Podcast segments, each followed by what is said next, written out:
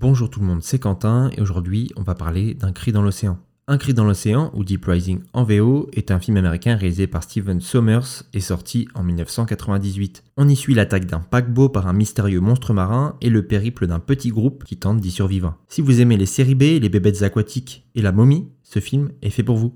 Le film est réalisé par Steven Sommers. Alors Stephen, Steven, je ne sais pas, on va dire Stephen, hein donc il est réalisé par Stephen Sommers, à qui l'on doit La momie et son retour, Van Helsing et G.I. Joe.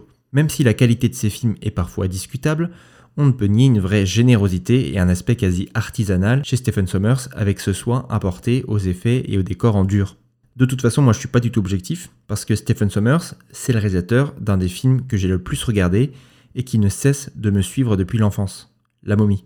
C'est vraiment un film que j'adore, ce genre de film dont je ne me lasserai jamais.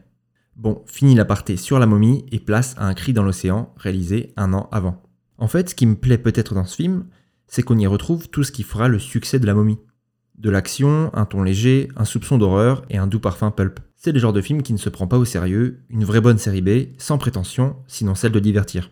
Bon d'accord, aujourd'hui, les CGI piquent les yeux, mais ça donne aussi un petit charme suranné à l'ensemble. Ou alors je suis juste de mauvaise foi, je ne sais pas. Mais par contre, on a encore quelques très beaux maquillages et effets en dur, sur les cadavres notamment, qui eux n'ont pas vieilli.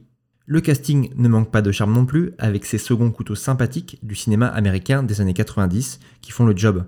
Treat Williams qui a récupéré le rôle après Harrison Ford l'ait refusé, Famke Janssen impeccable en fausse femme fatale, Anthony Held qui rempile pour un rôle de pourri après celui du Silence des agneaux, ou Kevin J. O'Connor, sidekick comique qui reviendra bosser avec Steven Sommers dans trois autres longs métrages, dont Au pif, hein, La momie, où il incarne le poltron Benny. Alors, embarquez pour cette croisière particulièrement divertissante, et si vous n'avez pas envie, vous pouvez toujours regarder La momie.